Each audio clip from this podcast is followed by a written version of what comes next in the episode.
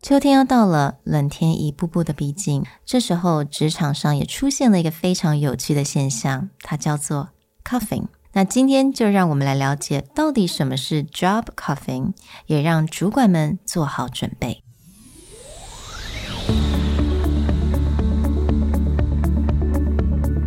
Hello，欢迎来到 Executive Plus 主管与沟通力的 Podcast。I'm Sherry, an educator, certified coach, and style enthusiast. 我相信专业有效的沟通是语言跟逻辑的完美结合。And I'm Nick, a startup consultant, corporate trainer, and late night gaming junkie. I believe great communication requires the right mindset and solid frameworks. 我们希望带给大家职场英语的技能、跨文化沟通技巧与其他能帮助您成为出色领导者的工具。Join us each week as we share our experience, research, and methodologies to take your communication and language skills from good to great.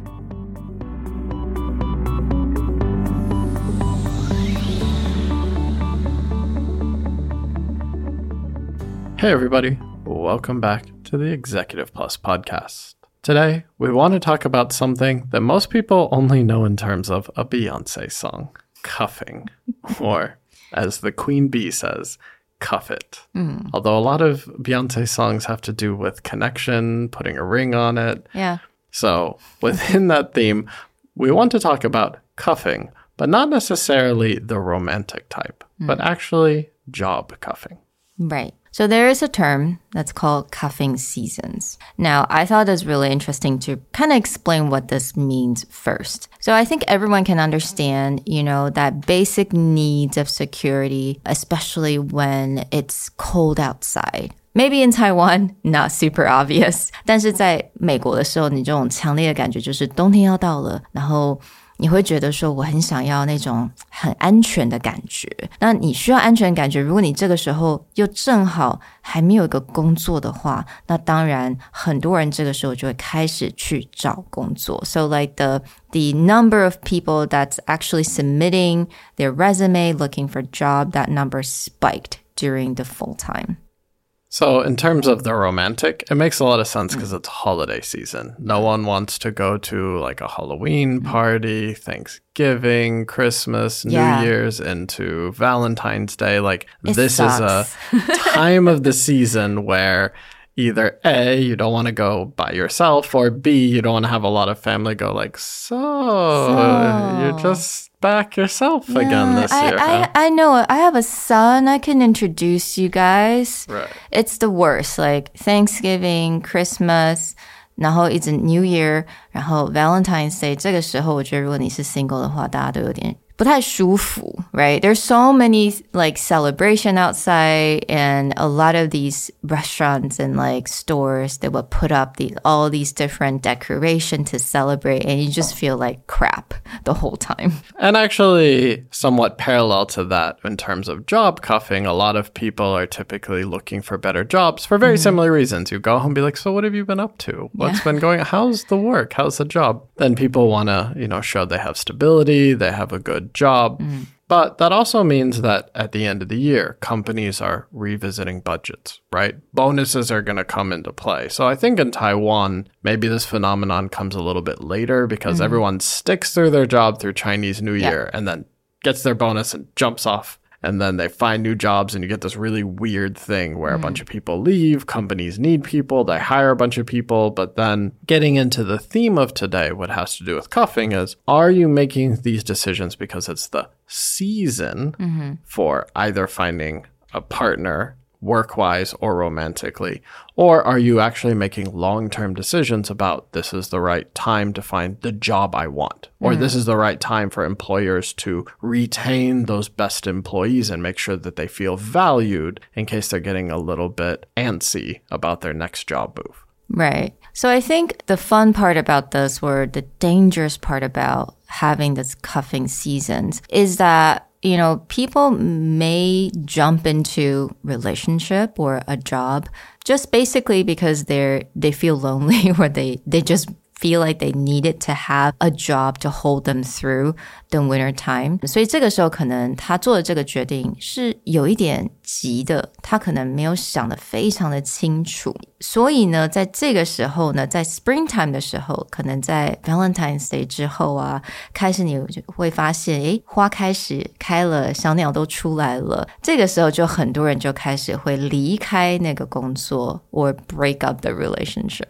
This is not a relationship podcast. I'm sure you can find more information about that. But let's talk about when it comes to setting the right intentions, setting the right goals, and for job cuffing. How do you retain your best employees? Or when you go through this cycle of, oh, okay, people are looking for something towards the end of the year, maybe a better position, how do you make sure that you're attracting the right person and you're holding the right person. So come, let's say after Chinese New Year or after spring comes, they don't go, okay, well that was fun, but not for me. exactly，没错。所以这个部分呢，我们就开始来聊一下。如果你今天是主管，你或者你是 CEO 或 HR，你要怎么样留住人才 ？it's about keeping the right people on board. And of course, in addition to give them good salary, we also needed to think about certain plan or program to kind of to kind of reactivate their motivation so that they will see themselves in the company for a long time. And this also comes in terms back to that idea of season. It's usually towards the end of the year. It's crunch time. People are trying to clean up Q4, make sure their numbers come in right, do all of their work before the holiday season starts, make sure that their bonus. But this is also a time where people can start to get burned out. Mm. And if they're not shown they're appreciated or they're not shown that there's a pathway for improvement, they may start to feel unmotivated. Mm. So part of that question becomes what kind of programs are in place or what kind of communication do you have with your employees to make sure that that motivation goes through the end of the year, but it also reminds them that, okay, starting next year, it's fresh, we're thinking about what our goals are. So, speaking of goals, we actually did a goal setting episode on 33. That was a long, long time ago. And we talked about SMART goals. So, SMART goals, quickly, it's specific, measurable, achievable, relevant, and time based. 那呃，这个 situation 当中，因为我们公司管理的这个团队，他们也必须要完成一个等于说是 like a learning plan。那我就发现，其实大部分的人真的还是不太确定该怎么样来设定目标。And that's why I really think I wanted to refresh this idea just briefly in this episode. The goal behind this becomes okay if you get in front of your employees, whether you're a manager or some kind of corporate HR, and you tell them, okay, I need a learning plan. You need to fill out this learning plan so that we can work with you in order to better improve. But one of the things that I experienced recently is that within that learning plan, A, they're a little bit vague. They're just like, you need to learn yeah. something, you need to show us what you want to learn. And then two, the motivation for what they want to do. Like in this case is maybe they're looking at certain more cutthroat company cultures like mm-hmm. Amazon, where it's just like cut the bottom 15%. You got to go, go, go and grow and beat everyone else. And this is how you climb that corporate ladder. But in the case of working with the team, the motivation for us is actually mm-hmm. how do you work better together? Yeah. And then, two, you need to have a very specific set of guidelines in order to set your goal. Mm. Exactly. So sometimes, if you're lucky that the teams and the corporate office or the HR, your goal is aligned. Sometimes not so much. In for our examples, we had to actually specify a lot of things to our staff to tell them exactly what we want. Because what we want is for the team to have that team spirit, to raise the morale, for, for them to work together. Because we have a pretty compact team, but they do a lot of things. So it's not about crushing someone or get on top. It's about working together. So when they set the goal, it's going to be a little bit different. So one thing, okay, I'm gonna give an example. 那这个 goal 呢，是常常很多人他可能会下的目标。那我觉得跟学习语言也很也非常的相关。比如说，就是我希望我的英文能力能够进步，我希望能够哦，在开会的时候都听得懂大家在说什么。那这个 goal 我觉得 OK，it's a great goal。但是如果我们仔细的去想，你要怎么去 define 这个 goal 的话，是不是能够用一些更具体的方式呢？And this comes into that first thing, S, specific, where okay, having better English sounds great. It even sounds like, okay, so that I can listen in any meeting. But even defining that a little bit more carefully. What kind of meeting? Are you yeah. talking about a technical meeting? Are you talking about the first time that you're meeting a client meeting? Are you talking about a special request? Because the language will change. If it's the first time that you're meeting, let's say, a client, then most of your conversations are going to be a bit more general. It's really about knowing the company, the product, and the specific, let's say, sales pitch. Knowing these things and the common type of questions, that's one level of English that you may need. But let's say that this is already a client and they have a technical issue. The type of language, the vocabulary, the ways you're going to have to console them if they're having a problem and are really upset, that's a different level of language. So, to this idea of being specific in your goals, you have to think very carefully about the scenarios that you're diving into. Exactly. And that tied to the second one, which is measurable. 当如果你的目标没有非常的明确， 就是像刚刚 Nick 所讲的，你只想说哦听得懂 meeting，但是这个是什么 meeting？什么时候你会参加这个 meeting？什么性质的 meeting？如果你不确定的话，你也不知道怎么样去 measure 你到底做到了什么？因为你可能永远都会觉得我的英文就是不够好。我可能他这个人就算讲了三个字，我听不懂这三个字，那就代表说我的英文不够好吗？还是我觉得，诶，我听得懂五十趴了，我英文变好了？Like you don't really know where you stand unless you be very specific, and if you're not specific, you cannot measure them. When it comes to measurable, back to our example of improved English related to a meeting, how do you measure that? Yeah. Right? If it's just a personal thing, be like, I think I understood everything, then that's internal and it's yeah. not really something that you can quantify. Yeah. But in the case of, okay, something I'm going to do is, is I'm going to take all the meeting notes, mm. whether it's the official ones or a personal, and then I'm going to find someone in the meeting to confirm that's what actually happened right? So that might be a way to measure it is I went from, okay, my meeting notes, I really didn't get all the main points or I didn't catch everything to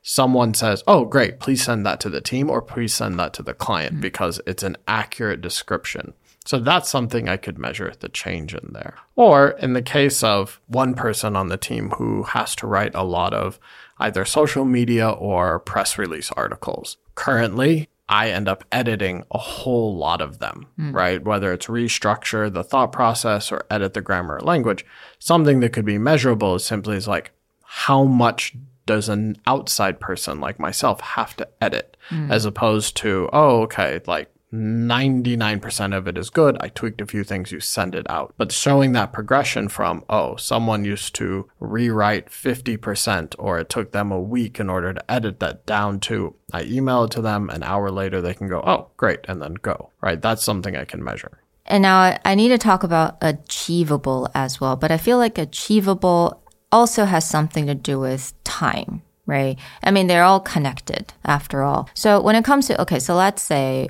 我们只有剩下 Q4。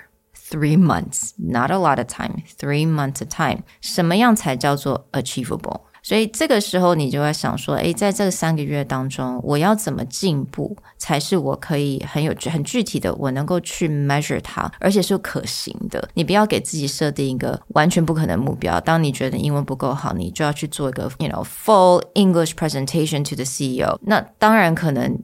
这这个目标就会太高了。So again, that has to be something that's achievable, but considering the time that you have. Right. So if someone's like, I want to increase my sales by 150%, mm. be like, you, you have literally one quarter. So if you're yeah. not at 125% already, what are you going to achieve? Mm. So understanding the achievable and back to that specific thing. Achievable has to be tied to specific. If I'm just like, I want to improve my English, I'm not measuring it.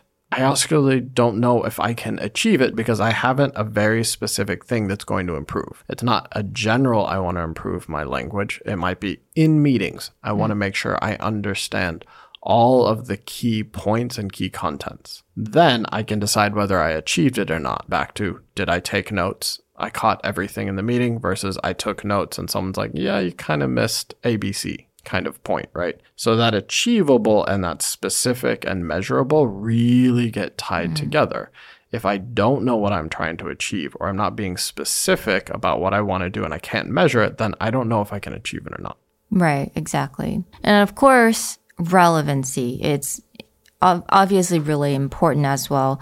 So again, for someone that her job is to do social media and press release in a short amount of time, what's relevant is going to be specifically what you do every day, right? If you set a goal, let's say you wanted to give this presentation to CEO, but you have never done it before and that's not part of your job, then that's not really relevant for the time being.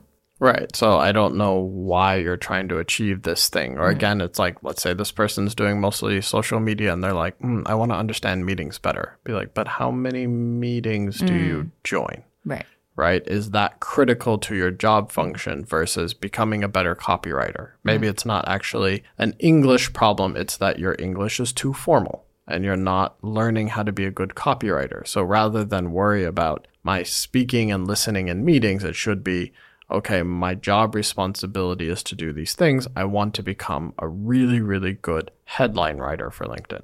Mm. So, wrapping this back into why are we talking about SMART goals in mm. terms of cuffing?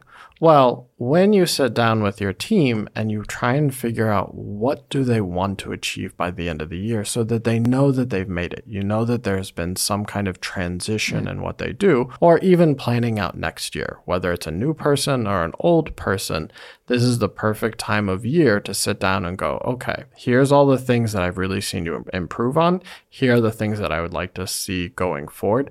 Let's sit down and set a goal that works for both, both for the function of your job, but also for your own growth, whether it's your yeah. career growth or personal growth that you want to achieve. Starting to set these goals now mm. helps you get through that fall season where it's crunch time. People may not know what they're working for all the time or planning out next year so that they don't go, oh, thanks for the bonus. I got to go. How do you recreate that motivation of, okay, I worked really hard. I got this far in my career what do I want to do next? Mm. I think in addition to you know salary that we're satisfied with, I think most people wanted to feel that sense of accomplishment from the job. 那当然，透过这个设定目标、达成目标，那达当你达成目标，你一定会有那种非常，you know，觉得自己好像真的 accomplish 一件事情了。So I think helping your employees to have that sense of accomplishment in addition to, you know, good money, it's incredibly important. And that's really going to hold them in that position for a longer time. We hope that you enjoyed this. Go back and you can review nearly 300 episodes again, number 33, if you want more details about SMART Goal. Otherwise, think about what is it you want to work on with your team by the end of the year so that they feel motivated and they feel appreciated. We'll talk to you guys next time. Bye. Bye.